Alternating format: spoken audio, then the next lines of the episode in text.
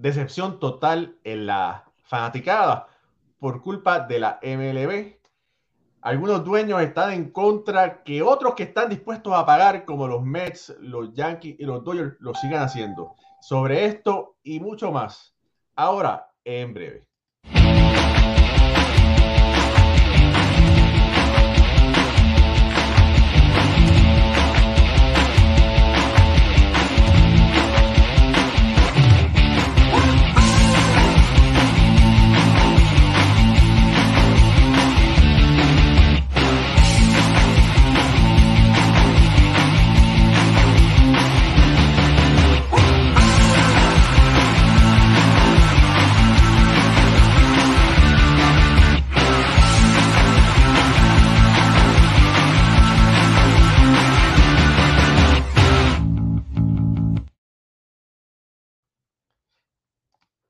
Muy buenas noches familia del béisbol, bienvenidos a otro programa más de béisbol ahora.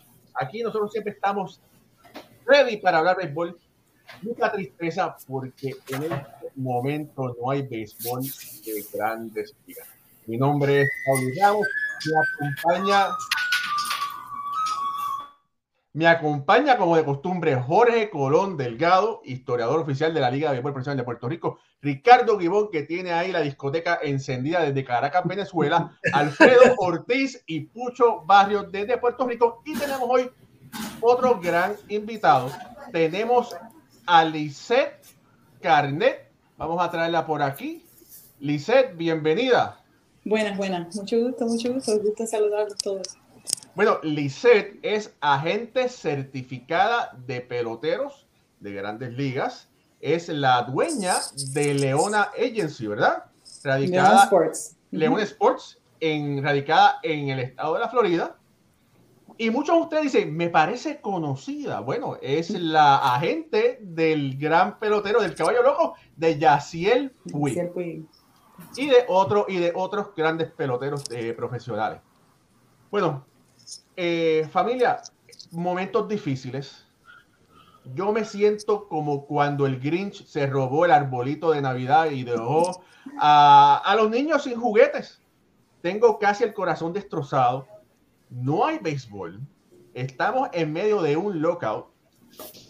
Y la opinión pública se está yendo a favor de los dueños en vez de los peloteros. Y me parece que no es justo. Eh, sí, son negociaciones. Alguien siempre tiene que ganar, alguien siempre tiene que perder, pero dicen que hay que dar de comer del ala para comer de la pechuga, ¿verdad? Y estamos aquí, quisimos invitar a Lisette, que es una profesional que entiende, que está, defiende a los peloteros, ese es su trabajo, representarlos, y queremos hablar sobre este tema con, con ella que nos acompañe. Eh, Lisette, eh, sabemos que tienes también clientes que están jugando, que van a jugar en Corea porque tuviste la visión de decir, esto no va para ningún lado, para que se queden esperando desempleados que consigan un trabajito. Cuéntanos sobre esa movida. Correcto, correcto. En, uh, en noviembre creo que fue el meeting de uh, los GMs y, y la Grandes Ligas, en las Grandes Ligas junto con los agentes también tuvimos meetings con, uh, con la Unión y dentro de ese meeting, um, yo tuve la oportunidad de hablar con Tony Clark. Um, Cubana al fin me metí para adelante y hice unas preguntas porque nosotros siempre estamos adelantados y yo estaba escuchando muchas cosas y quise hablarle al mero mero, como se le dice, ¿no? Y hablé con él, un hombre muy increíble, es, esa como habla, eh, las expectativas que tiene para, para, apoyar a sus peloteros. Es un, hombre que le tengo mucho, la, la verdad. Um, eh, eh, vaya, eh, es, es, es, es, fenomenal para lo que, lo que él hace dentro de, la Unión. Él es el, obviamente el líder de la Unión. Y me dijo en, ese momento que estaban tan lejos que era como si fueran dos, eh, ¿cómo dijo? Dos barcos pasando la noche. Y cuando dijo así, yo dije, wow, esto quizás vaya para largo. Hablando con bastantes personas que estaban ahí, uno de los agentes dijo, oh, yo te voy a mandar una postalita para eh, Valentine, te voy a mandar una postalita para, eh, para, New Year's, para Valentine, para eh, Easter, como diciendo que esto iba de largo. Entonces yo tuve ahí una, una visión en, en que dije, bueno, eh, también como yo eh, estaba en la, eh, con, con, la agencia de Rachel Luba, ella tuvo mucho que ver adentro de la Unión, porque ella trabajó para la Unión antes de hacerse agente, y ella y yo tuvimos bastantes discusiones referentes a lo que iba a suceder quizás cuando, este, cuando el, el contrato colectivo se expirara, que es el CBA, que se expiró. Em, entonces, uh, que es el contrato de las negociaciones entre la Unión y los peloteros, ¿verdad? Eso se expiró el, el 2 de diciembre, como sabemos, y que fue el día que empezó el lockout. Eh, eso son, es el contrato, eh, está vigente cada cuatro años. Hace un año ella me habló a mí y me dijo, ¿sabes qué? Que esto, esto va a ir de largo, porque hay muchas cosas que han sucedido dentro de estos últimos cuatro años que hemos aprendido mucho que, que no le han sido favorables al pelotero y esto va a ser una, un pleito, esto va a ser una pelea. Ya con toda esa información en mi cabecita dije, no, no ¿sabes qué? Voy a irme para Corea, voy a irme para Asia, voy a tratar de abrir algún lugar para, uh, para los peloteros, eh, los latinos que se quieren, especialmente peloteros latinos que es Minech, uh, para los que quieren ya retirarse quizás del béisbol profesional o los que quieren también tener una segunda oportunidad o quizás hasta los que quieren tener este año cubierto porque no va a haber quizás eh, juegos por, por largo tiempo. Entonces vine para acá, estoy en Corea en este momento con Yaciel, uh, yo estoy en, ya en la, en la, capital de Seoul, él todavía está en, en, Spring Training y resulta ser que uh, me adelanté y, y, correctamente me adelanté. Cuando yo le hablé a Yaciel que estábamos, y así Yaciel como agente libre, que estábamos empezando a llamar ya después de que él uh, resolvió su, su, su, situación, que era una situación legal que él tuvo civil, um, cuando se resolvió esa situación legal, eh, ya yo empezaba a poder hablar con los, con los gerentes, con los GMs, y pronto se me venía eh, la, la etapa que yo sabía que iba a haber seguramente con la o que algo iba a suceder que iba a impedir que yo pudiera seguir hablando con, con los gerentes, con los GMs para, para poder representar a Yacier. Y yo le dije en ese momento, ¿sabes que tienes una oferta de, de Corea? La oferta es eh, fenomenal. Vamos a agarrar esta oferta. Yo, mi, mi consejo para ti es agarrar esta oferta y no esperar al MLB porque parece que la cosa va adelante. Y, y, él está muy agradecido que le di ese consejo en ese momento porque tenía completamente la razón. Eh, en aquel momento eh, yo le dije que yo esperaba que esto fuera hasta julio y parece todo ser que esto va de largo tal así como, como, como dije en, en aquel entonces. Eso es lo que está sucediendo. Ricardo. Sí, de hecho, bueno, es un placer poder saludarte y conocerte, Lisette. Eh, hemos estado muy pendientes de toda esta negociación entre MLBPA y las grandes ligas, porque por un lado sí, eh, sabemos que, que, grandes ligas ha, tiene, primero tiene un poder comunicacional enorme y toda la estrategia está a su favor. Por, lo, por otro lado son los dueños del negocio. Y viendo las, sobre todo como fueron los últimos dos días de negociación, donde por un lado Grandes Ligas decía, sí, estamos muy cerca, y resulta que al día siguiente dijeron la asociación vino con unas estrategias diferentes uh, y un tono más agresivo del que habían venido en la madrugada de ayer.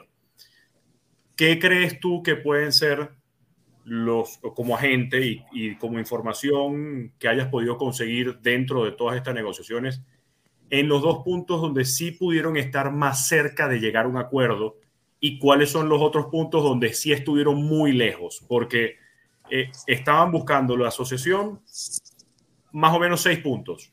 Eh, el CBT, el CBT, después el periodo de agencia libre, salario mínimo, proceso de arbitraje salarial, oferta calificada y pudiéramos manejar un sexto punto eh, que dentro de todo, bueno, pudiera estar metido dentro de esos cinco, pero ¿cuáles fueron los dos puntos más cercanos? ¿Cuáles fueron los dos puntos más lejanos en, en toda esta negociación? Mira, eh, para, quiero regresar a, a diciembre. Eh, quiero explicarle al público que una de las cosas más eh, eh erróneas que pueden mm, tener en su mente es de que esto es algo que tenía que suceder. El lockout no es algo que se tuvo que imponer. Eh, vamos a empezar con esto. Esto fue una decisión Sin que duda. tomó, esto, ajá, esto fue una decisión que tomaron los dueños y que yo y muchos agentes no están de acuerdo, los, los peloteros tampoco, porque pudieron haber seguido, eh, va, vamos a decir, eh, el, el, lo de el, las negociaciones de agente libre, eh, pre, eh, el bonus, establecer los bonuses de pre-arbitration, pre, pre de arbitraje, pudieron haber seguido con el Rule 5 Draft, pudieron haber seguido con, con todas las cosas, Spring Training, y durante todo este tiempo eh, seguir negociando para ver hasta dónde llegaba. O sea, yo creo que al hacer el lockout eh, hicieron un daño ah, bastante fuerte que va a ser difícil recuperarnos ahora que ya han pasado todo este tiempo y todo eso todavía tiene que suceder. O sea, todavía tienen que haber negociaciones de, agentes libres, todavía tiene que suceder spring training porque no pueden tirarse a jugar pelota así como así. Entonces, eh, esto ha demorado mucho las cosas, ha dañado mucho el deporte y esto es una eh, eh, información que tiene que saberse. No había necesidad de, hacer el lockout. Esto fue un lockout que fue eh, puesto a, través de los, de, los, ah, de los dueños.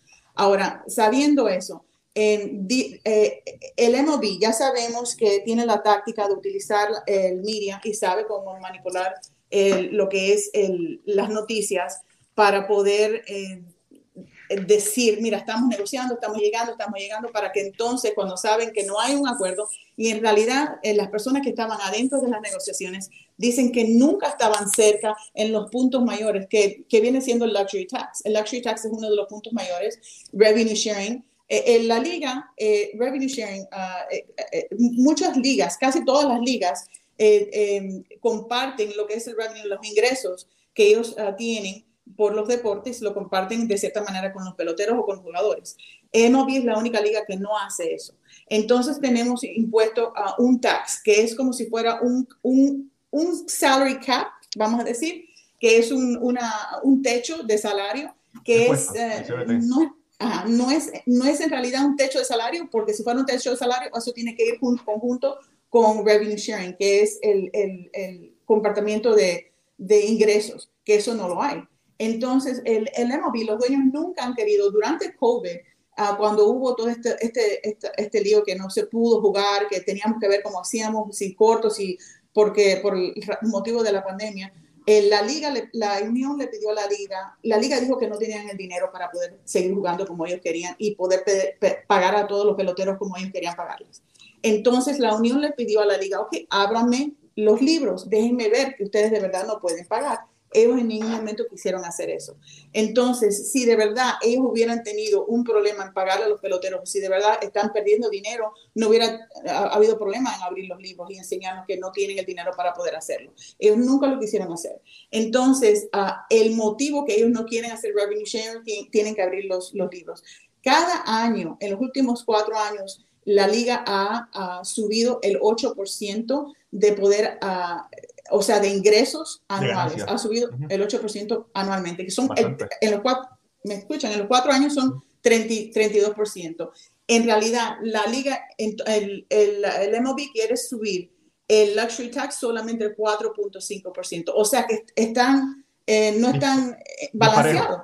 Sí, no están parejos, no están balanceados. Entonces necesitan encontrar un, la unión lo que quiere. La unión ha vivido con los peloteros muchas injusticias. Eh, manipulación del tiempo de servicio, que ya sabemos que ellos, eh, eh, una de las cosas más grandes que no sucede en ninguna otra liga es que nosotros controlamos, ellos controlan a los peloteros por cierta cantidad de años. Y eso em, afecta al pelotero, porque muchas veces ya el pelotero cuando, cuando se termina, ya es mayor, ya está compitiendo con muchachos que son prospectos nuevos y entonces es más difícil vender al pelotero. Son muchas cosas que, estas, estas son las cosas que, que causan injusticias dentro de, la, ah, de lo que es el Collective Bargaining Agreement y la negociación del acuerdo colectivo. Y estas son las cosas que la Unión quiere, uh, quieren hablar sobre esto, quieren poner puntos de negociación sobre la mesa que pueden eh, impactar al pelotero más favorablemente.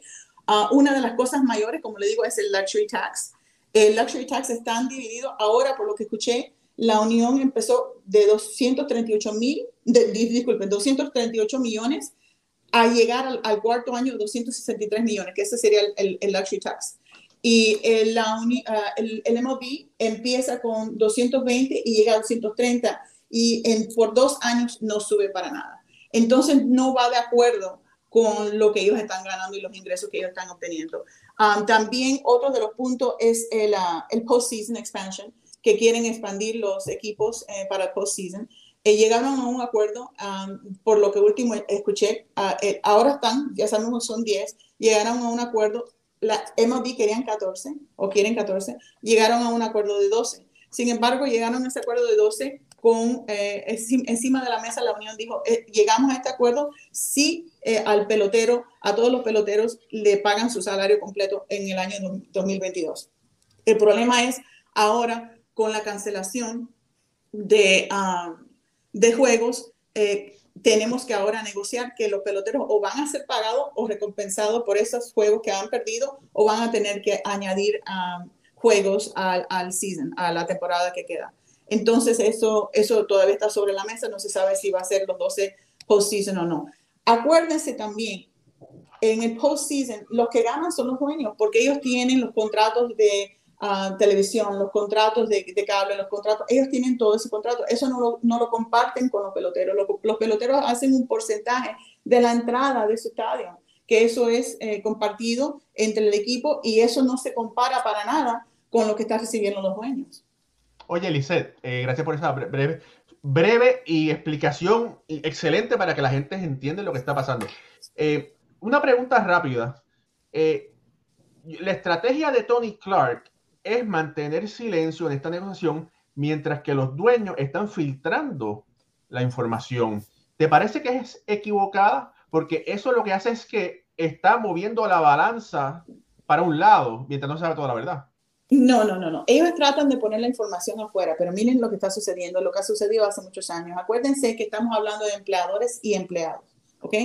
Eh, aunque estamos hablando, una de las cosas que yo digo, bueno, miren, piensen en este escenario. Si nosotros quitamos a los mil y pico de peloteros que hay y los sacamos y traemos a los próximos mil y pico de peloteros que pueden ser a reemplazarlo, no, va, no vamos a ver buen béisbol, porque los, los peloteros que tenemos ahí son los mejores que, que hay en, en los Estados Unidos si nosotros reemplazamos a los, a los dueños, puede ser que haya hasta mejor béisbol.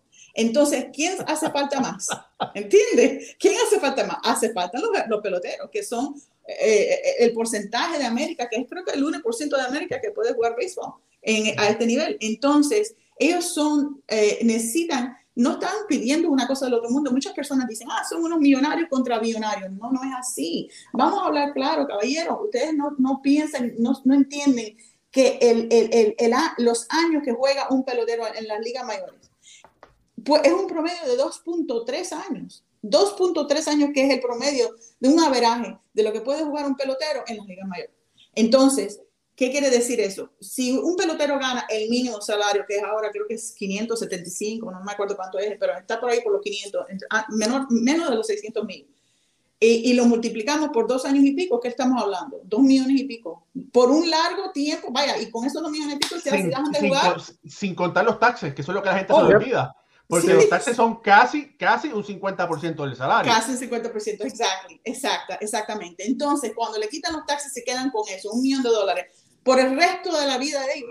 Porque estamos hablando ahora si tienen que buscar un trabajo, ahora tienen que buscar, o ¿qué es lo que eh, eh, eh, nosotros, yo que no soy pelotera, eh, que, que, he vivido toda mi vida eh, eh, como inversionista, que he vivido, he hecho todas las cosas, uno tiene que hacer las cosas bien hechas para poder estar como uno quiere a la edad de cincuenta y pico de años que tengo yo ahora. Entonces, es lo que digo, las personas no piensan, oh, ellos son ricos. No, en realidad estamos hablando de peloteros, de personas que son el 1%, 1 de América, que hacen lo mejor que ellos hacen en su, en su trabajo, que nada más que están mirando una ventana de unos añitos, porque lo más que puede, bueno, raramente pasan más de siete años, ¿ok? Jugando el béisbol. Entonces, estamos hablando de, un, de, una ventana de ciertos años a donde ellos van a colectar este dinero, que la mitad se lo quita, ¿verdad? La mitad se lo quitan en los taxes.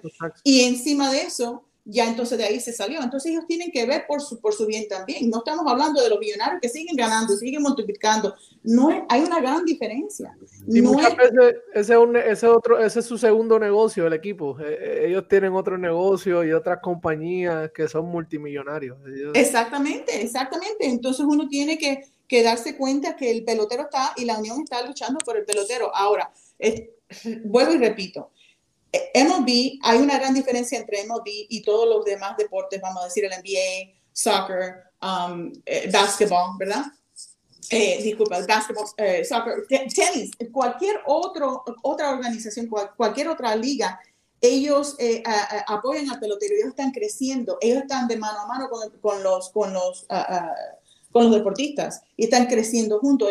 El MLB se está como hasta perdiendo ah, televidentes, te está perdiendo fanáticos porque está achicando el deporte. Y entonces, eh, parte de lo que sucede aquí es que, igual, como estaba diciendo, empleados contra empleadores.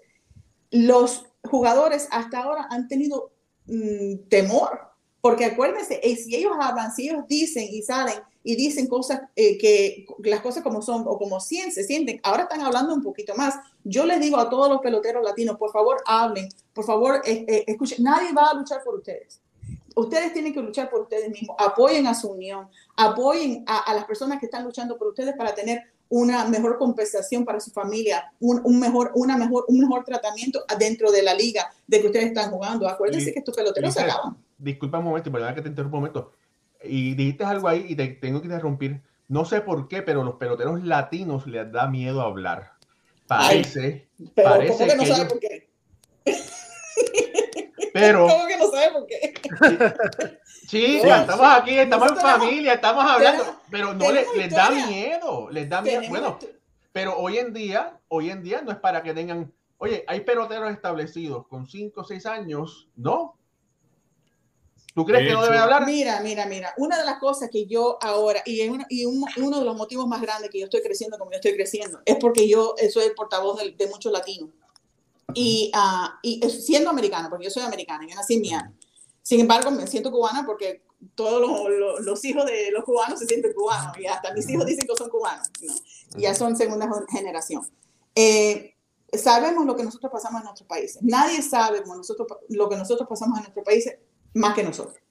Eh, como hemos tenido que callar, como hemos tenido que tener cuidado con lo que se dice, como hemos eh, luchado con gobiernos y cosas que, que son en contra de nosotros. El latino siempre de por sí ha luchado mucho, ha tenido mucho con que, con que eh, que combatir eh, con, las, con los gobiernos que han estado eh, rigiéndole con, con, las cosas, con las circunstancias de su vida. Entonces ya de por sí en la naturaleza del, latino nosotros tenemos eso, tenemos el temor de, ay no, déjame no, déjame callarme para seguir adelantando. Yo misma como mujer y como, y como latina, hasta, hasta ahora, que ya cuando uno llega a los 50 años, especialmente, siendo mujer, por eso dicen que todo uno se pone refunfuñosa y se pone pesada. Y no es eso, es que ya a la edad de 50 años uno está más para allá que para acá. Y dice, no, ¿sabes qué? Yo voy a empezar a decir con lo que yo siento y a mí que me pasa, ¿qué es lo que me puede pasar? No me puede pasar nada, ya he vivido, ya he hecho mis cosas, no quiero decir la mala palabra que estoy pensando, pero ya, ya saben Entonces, la cosa es que es así, ¿verdad? Uno cambia, uno sabe, uno aprende con los años, pero en, en todos esos años que yo, mira, yo fui mujer en negocio de hombres, siempre calladita, porque me decían, si vas abajo del radar, si, si, no, si no te ven, puedes llegar lejos. Esa es la mentalidad. Y después a los 54 años empecé a decir, ¿sabes qué? Aquí está, esto no está bien, no me gusta esto, ¿y qué me pueden hacer? ¿Qué pueden hacer? No pueden hacer nada. Lo aprendí ahora, a los cincuenta y pico de años. Entonces, ya cuando, ¿qué me pueden quitar? Ya yo he hecho mi dinero, yo, ya yo tengo mi casa, yo tengo mi familia. No, no pasa nada. Entonces uno se da cuenta que puede tener una voz, pero lo aprendió ahora a los cincuenta y pico de años. Entonces estos muchachos que vienen de, de, Cuba, que vienen de Santo Domingo, que vienen de México, que vienen de lugares donde sus países eh, tienen que, que, lidiar con ciertas cosas, ¿Cómo esperan que ellos hablen? Eso es, eh, eh, eh, los americanos sí pueden hablar y ellos tienen, saben que tienen derecho y saben que nadie los va a quitar de, de su posición. Pero hasta los más chiquitos, los que no tienen quizás los contratos grandes, ellos tampoco quieren hablar porque quieren tener esa posición de poder negociar mejores contratos para ellos mismos con los, con los empleados que son los dueños. Familia, esto es familia, esto es béisbol ahora. Nos acompaña, tenemos casa llena. Tenemos a Lisette Carnet, que es la dueña de Leona Sports, agencia de pelotero. Estamos aquí hablando, tratando de explicar que en este problema de la MLB, los peloteros no son el malo de la película. Sí, son, eh, son unas negociaciones, pero quizás injustamente le han dado un protagonismo negativo a los peloteros cuando ellos están buscando sus derechos. Ricardo. De hecho, quería apoyarte, Lisette, eh, a propósito de, primero, al único pelotero latino que he visto pronunciándose al respecto, porque hemos visto mucho a Max Scherzer, a Garrett Cole, a Alex Wood, Mitch Garber se ha pronunciado también al respecto, pero al único pelotero latino ha sido Miguel Rojas. Y Miguel Rojas le preguntaron solamente, o sea, se dio la entrevista o se dio el punto de Miguel porque estaba hablando de la situación de Derek Jeter. Lo llaman para conocer su opinión eh, a propósito de la salida de Derek Jeter de los Marlins y también entonces aprovecha la oportunidad con Chris Rose para John Boy Media de hablar sobre lo que estaba sucediendo con la, la negociación entre grandes ligas y la asociación.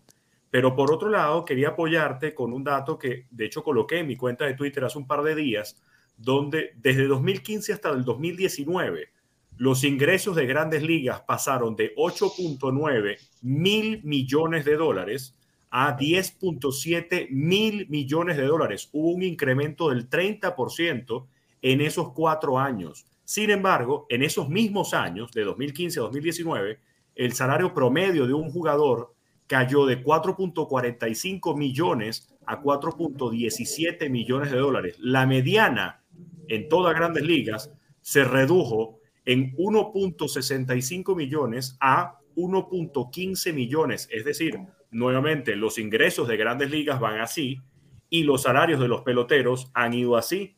De más de 1.400 jugadores que lograron un día de servicio en el 2021, solamente el 41% de los peloteros logró ganar, o corrijo más bien, para que suene más real, el 41% de los peloteros ganó menos de un millón de dólares. Y cuando dicen que es una pelea entre millonarios y millonarios, el 60% de los peloteros actualmente en grandes ligas gana menos de un millón. Y solamente el 10% de los peloteros de todas grandes ligas es que ganan más de 10. Por eso, apoyo completamente la causa que estás haciendo, Lisette. De verdad te aplaudo de pie y me quito el sombrero, porque debe ser extremadamente difícil. Primero, ser agente de peloteros. Segundo, ser agente de peloteros mujer en un negocio que ha sido dominado por hombres durante tanto tiempo. Y tercero, representando a latinos, que es tan difícil en un espacio donde precisamente nos llama mucho la atención. Son muy pocos y el único que he visto ha sido Miguel Rojas. Ojalá más se puedan pronunciar porque la negociación que están haciendo ahorita ustedes no es por los que están actualmente en grandes ligas, sino son por las generaciones futuras. Yo le pido, yo le pido a los, a los latinos que están en MLB um, que, que nos en la unión está la fuerza. En la unión siempre ha estado la fuerza.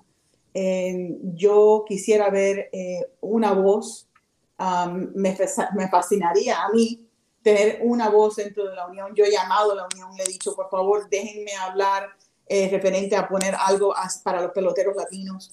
Eh, hasta ahora han tenido muchos problemitas y no, no, me han podido hacer caso, pero quizás si sigo haciendo tiquitiriqui, quizás me hagan caso, porque la verdad que hace falta un portavoz para los latinos dentro de la Unión. Ya sabemos que los ah, americanos ah, eh, tienen, tienen bastantes representaciones adentro de la Unión y quisiera ver lo mismo para, para los latinos.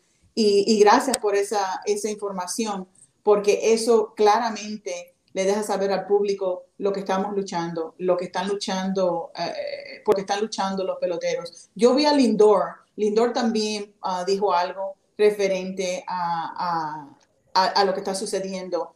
Y, otra vez, de nuevo, Lindor, ¿qué es lo que, ¿cuál es su contrato? Él está asegurado. O sea, los que son, eh, los que están ganando menos, tanto americano como latino, eh, no, no quieren hablar porque tienen tienen temor porque están hablando contra los empleados y no quieren tener ese tipo de problemas, no quieren remordimiento el día de mañana, no quieren que después lo castiguen porque se saben que lo castigan. Aquí yo tengo una gran... Directamente lo hacen. Tengo un gran ejemplo, caballero. Tengo un gran Oye, dice, ejemplo. después hablar. Oye, pero dice, después hablamos de ese tema, que ese tema no nos da una hora. Oye, Lice, mira, te presento a Ricardo Guibó, que es analista y él también eh, es analista y narrador de juegos en Venezuela, tremendo prospecto, si te hace falta alguien en Venezuela, mira. He escuchado muchas cosas de, Venezuela, he escuchado muchas cosas, empezaron ahora muchas, muchas cosas allá en Venezuela. Pero bueno, después, después hablamos, y, pero anyway, oye, eh, mira, Jorge Colón Delgado, historiador oficial de la Liga de Béisbol Profesional de Puerto Rico, te tiene una pregunta que está arriba. Lice, hola, y gracias por estar con tanta información valiosísima. Tengo una, al principio de la entrevista hablaste de Tony Clark, me gustaría que hablaras más de la personalidad de Tony Clark. Dijiste que él estaba, al, que los peloteros se sentían bien con él al frente de la Unión. Háblanos de Tony Clark, su personalidad. ¿Qué es lo que te gusta de Tony Clark? Mira, cuando primeramente, la primera vez que lo conocí en persona fue en, en el meeting del año pasado. Y es un señor que yo no sé ni cuánto mide, yo creo que seis, cinco por ahí. Un señor súper grande, eh, una voz, tremenda voz, imponente, pero es súper tranquilo y, y, y, y, como sabe hablar, sabe, sabe muy bien expresarse. Eh, uno se siente que él está luchando por la justicia y yo me siento uh, protegida por él cuando estoy delante de él. Uh, me siento que mis peloteros están protegidos. Esa es la personalidad de Tony Clark. Oye, yo ah. desde aquí, desde aquí me siento protegido de él si él mide como 6'7 y pesa como 280 libras. Desde aquí, y con esa barba, más protegido todavía me siento yo aquí. Sí, pero es un señor que la verdad que sabe, es súper inteligente, uh, sabe lo que está haciendo, ha estado ahí todos los días. Eh, la cosa que, déjenme, déjenme decirles que esto, en, la idea de que fueron los peloteros que de repente cambiaron la cosa, eso no es así. Eh, yo no sé si ya yo hablé sobre esto, pero hubieron eh, personas que estaban dentro de las negociaciones que dicen que ellos estaban súper aparte en lo que es las cosas más grandes. Obviamente, el Collective Bargaining Agreement, la negociación de contratos para, de colectiva de los jugadores, eh, es, tiene muchas cosas, cosas pequeñas, cosas que que ellos pudieron avanzar en muchas cosas pequeñas. Eso sí, avanzaron en, muchos detalles y hasta llegaron a acuerdos eh, sobre la postemporada, llegaron a ciertos acuerdos, pero las cosas más grandes nunca la tocaron. Entonces, tanto ellos como nosotros sabíamos que esas cosas todavía estaban sobre la mesa y que era una imposibilidad eh, poder eh, seguir con, con, la expiración que pusieron los mismos dueños. Ellos lo sabían, ellos sabían exactamente lo que estaban haciendo. Entonces, esto es una cosa que están haciendo en la media, que antes, caballero, esto funcionaba porque no había social media, no había Twitter, no había lo que ustedes están haciendo ahora. El, el, el, el compartir la información no existía, ¿me entiendes? Entonces ahora ellos están como, ahora tienen que darse cuenta que ahora están con otro monstruo, que ahora sí se está difundiendo la información correcta. Alfredo. Sí, muy buenas noches, Licel, mucho gusto. Eh, bien orgulloso del trabajo que está haciendo representando ¿verdad? a los jugadores latinos y una voz ¿verdad? que se oye en representación de ellos, así que me estoy muy contento con ese trabajo que estás haciendo. Y quería preguntarte algunas cosas. Si, si ya, ¿verdad? Eh, entre los puntos que nosotros mencionábamos en algún momento de importancia, estaba conseguir más dinero para los jugadores jóvenes. Y eso, y eso pues se estaba logrando eh, eliminar lo del tanking para que todos los equipos jugaran para ganar en todo el tiempo. También se está luchando para eso. Y entonces queda entonces el tema, el tema más importante que es el del CBT. Si usted entiende, ¿verdad? Que, que en algún momento se va a llegar como a un punto medio en el cual los, ambos lados podrían entonces llegar a un acuerdo y si sabe más o menos cuánto sería, porque como lo veo, ¿verdad? Ninguno de los dos quiere mover esa ficha y quizás se necesite entonces llegar a algún, algún punto medio eh, para lograr finalmente un, un, acuerdo y tener el béisbol y lo otro que quería preguntarle, ¿verdad? Yo sé que la barba mía no es, no es tanto como la de Tony Clark, se me está poniendo blanca más o menos igual. Eh, el, contra, el contrato de él ya está por terminar. ¿Qué opina sobre eso y, y, la importancia, ¿verdad, de, de, renovar el contrato si es necesario? Sí, um, bueno, hay muchas cosas ahí, no sé de dónde empezar.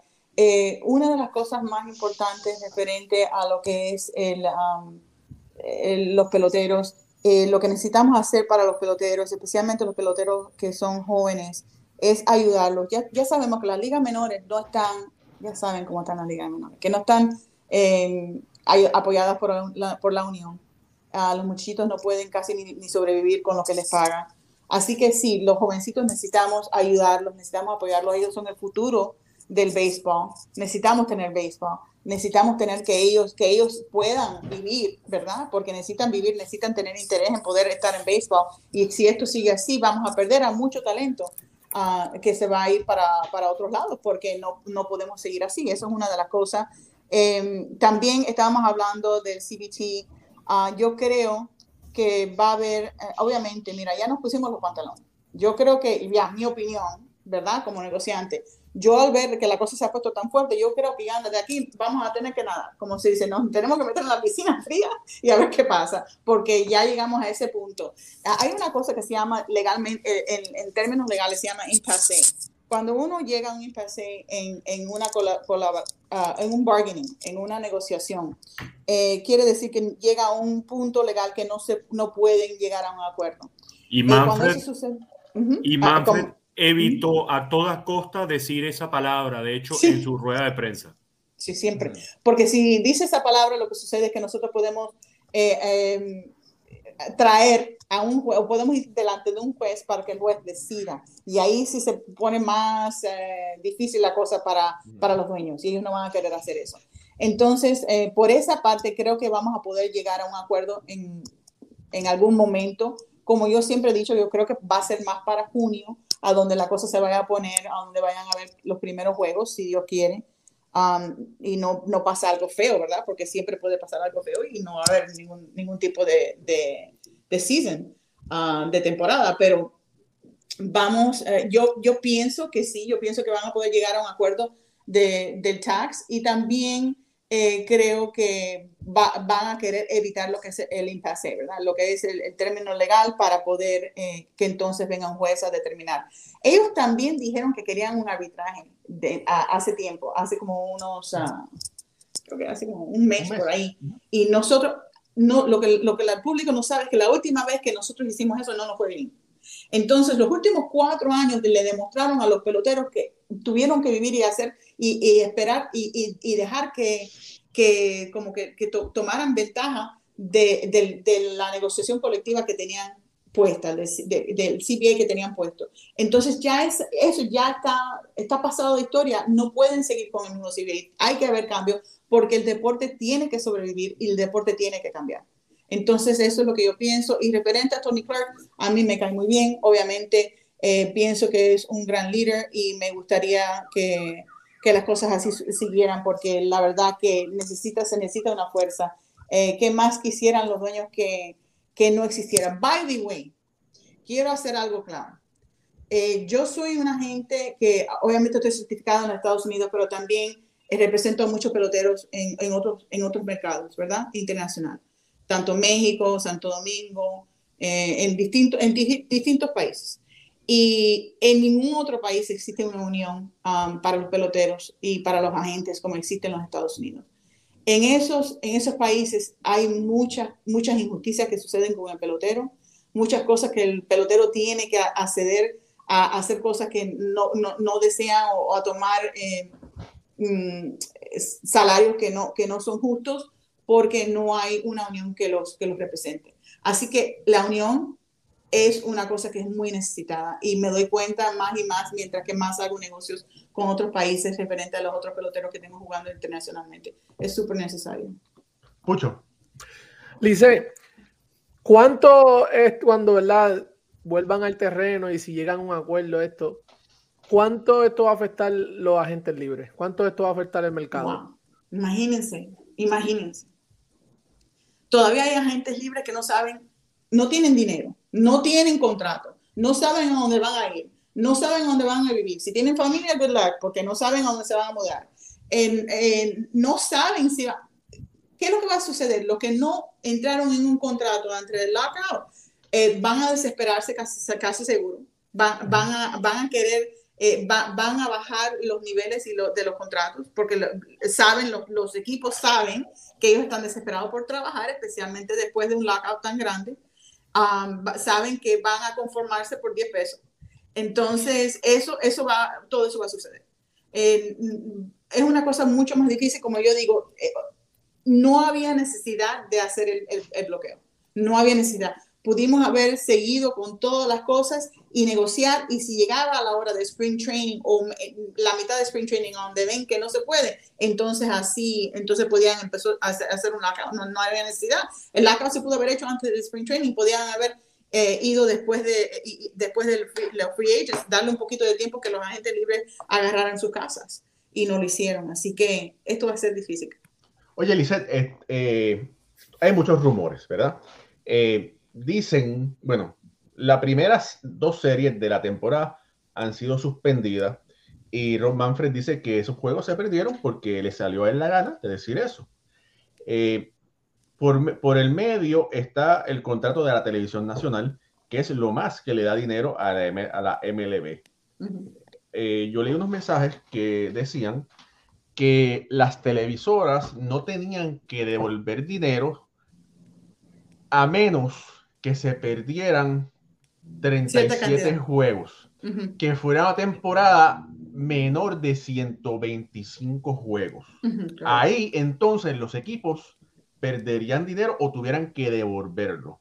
Claro. Por consiguiente, estamos hablando de unos 30 juegos, se perdería todo el primer mes de abril, que por lo general es el mes de peor asistencia porque hay frío. Saben, saben.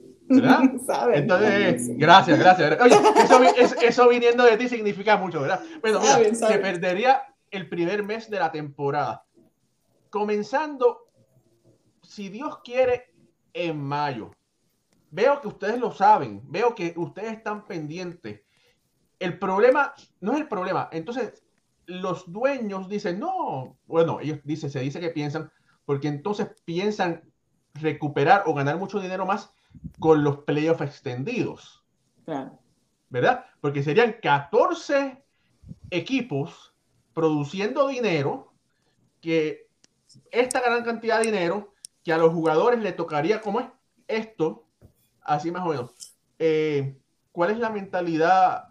Yo sé que obviamente la mentalidad de Tony Clark, eso es, eso es un secreto, pero tú como agente, ¿verdad? ¿Cuál, cuál sería tu estrategia? Bueno, exactamente como dice, muchas personas no entienden que el, los, los, dueños no están perdiendo mucho al, al, cancelar los primeros juegos. En abril, ellos, eh, el promedio eh, históricamente que ellos ganan en abril es, es poquito comparado con el resto de la temporada. Así que perder abril para ellos no representa mucho. Eh, ellos tienen que pagar a los peloteros, tienen que seguir pagándoles y los ingresos no son iguales. Ganan más no jugando en abril. Sí. ganan Sí. más no jugando en abril que jugando. Wow, sí, quiere decir que eso es beneficio para, los para, para los dueños. Lo Exacto. dijiste, lo dijiste Exacto. tú, no lo dije yo. Bueno, sí, yo también lo dije, pero, pero es, es bueno que la gente que nos está Sí. viendo, que todos hablamos español, conozcan qué es lo que sucede, Sí. por qué, por qué los peloteros están haciendo lo posible para aumentar sus ingresos, no porque sean millonarios, porque la mayoría no lo son, también porque la vida de un pelotero es cuatro años o menos en comparación. Antiguamente fácilmente un pelotero jugaba siete, ocho temporadas. Ahora, ¿qué cosa es? El 3% juegan 10 temporadas, que es 2.3. 2.3, 2.3. que es increíble. O sea, o sea, que solamente el 2.3 de los peloteros puede clasificar para ser elegido para el Salón de la Fama. Mi- Sí. mi- mi- miren eso, piensen eso. Solamente el 2.3 de los jugadores de las grandes ligas puede ser eh, estudiado para pertenecer a la fraternidad más increíble del, del mundo. Y para, y para las pensiones completas. Y Claro. para las pensiones completas. Right, right, right. Exacto, exacto, exacto. Entonces, eso es una cosa muy, eh, eh, muy importante que sepa el público que no- pa- el mes de abril no es una pérdida grande para, es, es, es un- se puede decir una ganancia para, para los dueños y para el MLB. Y, y, y está castigando más al pelotero. Mira, hay una pregunta muy interesante de Ulises Mesa, que es un seguidor de nosotros de Venezuela y él siempre está en punto.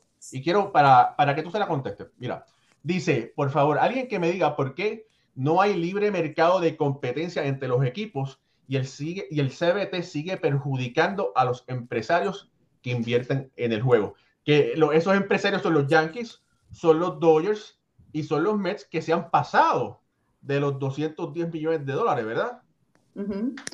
Sí, eh, eh, no entiendo la pregunta, porque, a ver, porque casi no lo puedo leer, la verdad, estoy viejita y esto está chiquitico en el teléfono. A ver, por favor, Mira, alguien que me diga que por qué hay, ¿me pueden pro- decir algo? Sí, mira, que el, eh, dice que, que en el mercado de competencia entre los equipos y el CBT eh, se decía o salió un rumor que cuatro dueños de equipos dijeron no rotundamente aumentar el CBT. Claro. Miren, eh, aquí lo que está sucediendo, una de las cosas que, que tiene que cambiar definitivamente dentro del deporte, acuérdense que los mercados chiquitos están beneficiando de, la manera que está el, el deporte diseñado. Eh, no hay competencia. Eh, siempre, siempre son los mismos que están compitiendo, ¿no? Durante COVID vimos algo distinto suceder, porque vimos que eh, algunos pudieron llegar a, la postemporada eh, y, y- y pudieron hacer, eh, manipular ciertas ah, compras de agentes libres en momento para poder llegar a a la postemporada. Eh, la situación que, que no hay un incentivo para la competencia, no existe. No existe un incentivo. Los grandes siguen siendo grandes, los chiquitos siguen siendo chiquitos, los chiquitos siguen ganando del pool de lo que sucede de la manera que está construida el, el- el negocio. Entonces, eh, por eso existe el tanqueo, por eso no, eh, eh, no hay un incentivo para poder competir. Eso no existe en ninguna otra liga, no solamente en la liga del MLB. Entonces, eso, esas son las cosas que tenemos que cambiar. No sé si alguien tenga otro tipo de opinión. Ricardo. Sí, de hecho, quería preguntar a propósito por ese tema, porque el incentivo o la falta de competencia viene dada por el Revenue Sharing Plan. A medida que tú sigas repartiendo ingresos en partes iguales, los equipos, como por ejemplo los indios de Cleveland, los Orioles de Baltimore, los Piratas de Pittsburgh, pagan completamente la nómina sin necesidad de jugar. Ya con los ingresos de televisión pagaron nómina, cubrieron gastos. ¿Cuál crees que pudiera ser, uno, la estrategia para eliminar o para modificar este Revenue Sharing Plan, que ya hemos visto parte de los puntos en la negociación actualmente entre MLBPA y MLB? Después, me gustaría también preguntarte, aprovechando este espacio, ¿cuál ves eh, entre tu otra experiencia como agente, porque pudiste vivir la era de Bob Selig y ahora estás viendo la era de Rob Manfred? ¿Qué diferencias hay entre los dos? Porque Bob Selig era extremadamente respetado, pero no era muy popular. Y ahora estamos viendo a un Rob Manfred completamente impopular y completamente irrespetado por el béisbol. Y segundo, quiero tocar contigo la parte eh, fanática, la parte de esa niña que creció siguiendo el béisbol y que lo amó tanto que ahora decidió eh, convertirse en agente. Ok. Si no, no me pongan tantos puntos porque estoy viejito, estoy viejita. Agárrenme una vez a la vez Tres. porque se me olvida. Tengo Tres. lagunas mentales. Ok. Revenue Bueno, Sharing espérate, Plan. espérate, espérate, espérate. La primera, Ricardo, rápido, la primera porque yo Revenue me perdí. Revenue, share- revenue Sharing Plan. Revenue- acuérdense que en realidad no existe revenue sharing. Si hubiera revenue sharing, de verdad, como debe de, ser- debe de haberlo, como lo hay en otras ligas, eh, que ellos abrieran los libros, que, que, que crecieran juntos, tanto los peloteros como los dueños, el, el, el, el deporte crecería. ¿ok? Lo que existe ahora es un, un sistema en donde, lo- como los Baltimore Orioles, como los, los equipos más chiquitos, los, los mercados más chiquitos, le dan el primer draft pick y las cosas así para que ellos puedan seguir y no les hace falta porque siguen eh, teniendo, como usted dijo, la- el- lo mejor de- del Key sin tener que trabajar. ¿Quién, ¿Quién quiere competir para eso? Si, si a mí me pagan sin trabajar y me pagan igual trabajando, no trabajo porque me están pagando igual. Es que Entonces- en teoría el Revenue Sharing Plan es para invertirse en nómina y eso es lo que los equipos no lo están haciendo. no lo están haciendo. Exactamente. Eh, eh, eso, eso va mano en mano con el, con el, con el, ah, el salary cap, que no existe tampoco, porque el salary cap es, es falso, en este, es un luxury tax. Entonces, eh, y que obviamente equipos como los Yankees, como los Dodgers, pueden eh, siempre irse sobre el luxury tax para obtener los peloteros que ellos quieren, porque tienen los fondos para hacerlo. Eso es completamente justo, se tiene que cambiar para ver, para que el deporte siga adelante, para que el deporte sobreviva. Manfred y Selig, diferencias. Ma- Manfred, ok, bueno, yo ah, obviamente con mucho respeto, eh, porque hay que tener respeto en, en esto. eh, eh, Manfred representa a los dueños, tienen que acordarse. Sí, claro. representa a los dueños, él trabaja para los dueños. Ok, mi pregunta es, si no respetan a Manfred, entonces ¿por qué están respetando a los dueños? ¿Me entienden? Hay una situación que el Manfred es el portavoz de los dueños. Y si las personas están bravas con él, entonces dense cuenta que también tienen que estar bravos. Entonces, el que tiene que estar bravo es con los dueños, porque los dueños es el que están eh, eh, diciéndole a Manfred lo que tiene que decir. Simple y sencillamente. Es tan fácil como eso. Eh, no quisiera opinar referente a lo que tiene que suceder ahí.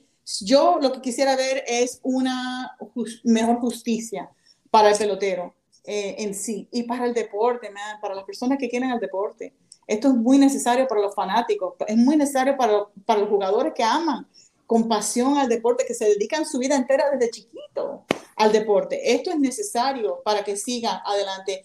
Eh, yo creo que hay que haber algo aquí que suceda que, que entre en la razón de los dueños de los equipos y que esto es, deje de ser un negocio para ellos y que vean la, la realidad de lo que esto es America's Pastime. Este deporte pertenece a los Estados Unidos y, y la verdad están acabando con ellos. Y referente a la niña de béisbol, Sí, de la hecho, verdad, este, cómo la niña, ser la niña no fue niña de béisbol. La niña no fue niña de béisbol. Yo no me aguantaba ver un juego de pelota. me aburría, me aburría. Yo, yo, yo no sé, a mí, la gente piensa, ay, sí, es una tremenda fanática. No, ¿sabes lo que dice fanática? Fanática de la justicia, fanática de, de mis raíces, fanática de mi gente, fanática de apoyar a lo mío. Eso, de eso yo soy fanática. Eso me sale y me nace de mí. Entonces, como yo vi que yo pude venir aquí a, este, a, este, a, esta, a esta etapa de mi vida, cómo yo llegué aquí, porque había un hueco. Y ese hueco había una falta mayor de alguien que hablara y dijera, esto no está bien, esto hace falta. Y ahí me entré yo, porque dije, nadie más lo está haciendo, déjame entrar. Eso fue lo que sucedió. Así que esa fanática no existía. La fanática que siempre vivirá dentro de mí es la fanática de, de la justicia. Alfredo. Sí.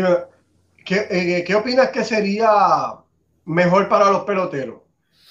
Conseguir eh, un CBT ¿verdad? más alto como, como estamos intentando o lograr de alguna manera colocar un mínimo salarial para los equipos que ellos obligatoriamente tengan que gastar un mínimo al año eh, y, entonces estos equipos que estamos hablando que, que utilizan este dinero y, y en cosas que no es lo que, lo que se debe, tuviesen que pagar entonces a los peloteros lo que ellos se merecen. Mira, eh, estamos hablando de un salary base, ¿no? De un, de un base salarial, ¿correcto? El problema con el base salarial es este. Cuando hay un base salarial, también tiene que haber un salary cap. Lo que sucede con el base salarial es que sucedería lo, lo siguiente. Eh, le pagarían, eh, los equipos le pagarían obviamente la parte más gruesa, más alta al pelotero mayor, al pelotero, a, los- a las estrellas. Y entonces a los nuevos le pagarían, agarrarían muchos prospectos. La clase media, el pelotero que es bueno, pero que no es la estrella, ese se va a perder. Y ese es el motivo porque yo no estoy de acuerdo con una, con una base salarial de esa forma. Eh, tenemos que tener siempre cuidado porque uno piensa en teoría que las cosas en teoría, ya sabemos nosotros, en teoría sirven muchas cosas, pero en práctica, nananina. Ujú. ¿ok? Entonces, el- la situación es que eso no estuviera bueno para el pelotero que es la media clase del equipo, que hay bastante. Y es una, una parte gruesa de, de- de- de la pelota. Entonces, no estoy de acuerdo con una base salarial de esa forma. Prefiero el CBA. Bien, gracias. Mucho. Dice, ¿cuál es el procedimiento, verdad, para convertirse a agente de, de la MLB? ¿Hay que estudiar algo? ¿Cuáles son las acreditaciones? Hace 20 y pico de estudiaba. Y ya me dejé la universidad. y ¿Cuál, cuál es el procedimiento? Uno se pone contento, el presidente lo voy a decir. Sí. No, a mí-. A mí me llamó la atención en una época ser agente. Sí, déjame decirle que es una cosa que yo, como, como siempre, me metí, como digo, en la piscina fría. Y, y, y resulta ser que hace muchos años yo no fui a la escuela. Y, ni yo, eh, no sé cuántos años de que yo, la última vez que yo tomé un examen. Y uno después de que dice, cuando ve a sus hijos y a sus nietos tomando examen, dice, wow, menos mal lo que me estoy salvando, porque yo me acuerdo que uno la pasa pesado. Y entonces, eh, sí, se tiene que estudiar. Y como, y siendo mujer, soy una de 12 mujeres en los Estados Unidos que son certificadas, soy una de tres latinas, soy la única cubana americana, eh, más presión tenía todavía. A mí no se me, yo no quería fallar ni una pregunta. Yo estaba eh, súper histérica. Estudié ese libro que era de tres mil y pico de páginas y, y la eléctrica chiquitica, yo no sé, meses me tomó estudiar el libro. Se tiene que estudiar, uno puede aplicar, pero es un- una cosa que si uno, igual que cualquier otra cosa en la vida, si uno se pone eso en la mente, uno lo puede lograr, cualquiera lo puede lograr. Me gustaría, me encantaría ver muchas más mujeres, muchas más latinas ayudando y apoyando esto y, eh, y estableciéndose dentro, del, dentro de este, esta carrera. Eh, uno puede estudiar, ahí puede ir a la, al mlbpa.org y puede encontrar la aplicación de hacerse agente. Eh, la realidad de la certificación es lo más difícil porque hay muchos agentes, pero muy pocos certificados que quieren decir que pueden negociar un contrato eh, de ligas mayores. Y hay pocos porque para poder obtener esa certificación uno tiene que tener un pelotero dentro de las grandes ligas, dentro del 40-man roster que puede, que, o un agente libre eh, que haya jugado en las grandes ligas para poder, que, que desee que usted negocie el contrato por, por él. Entonces ese es el, el motivo que el, ser certificado es tan difícil. Hay muchos agentes, pero no muchos son certificados. Interesante. Jorge. Lice, ¿cuánto, ahora mismo la compañía tuya, cuántos peloteros tiene?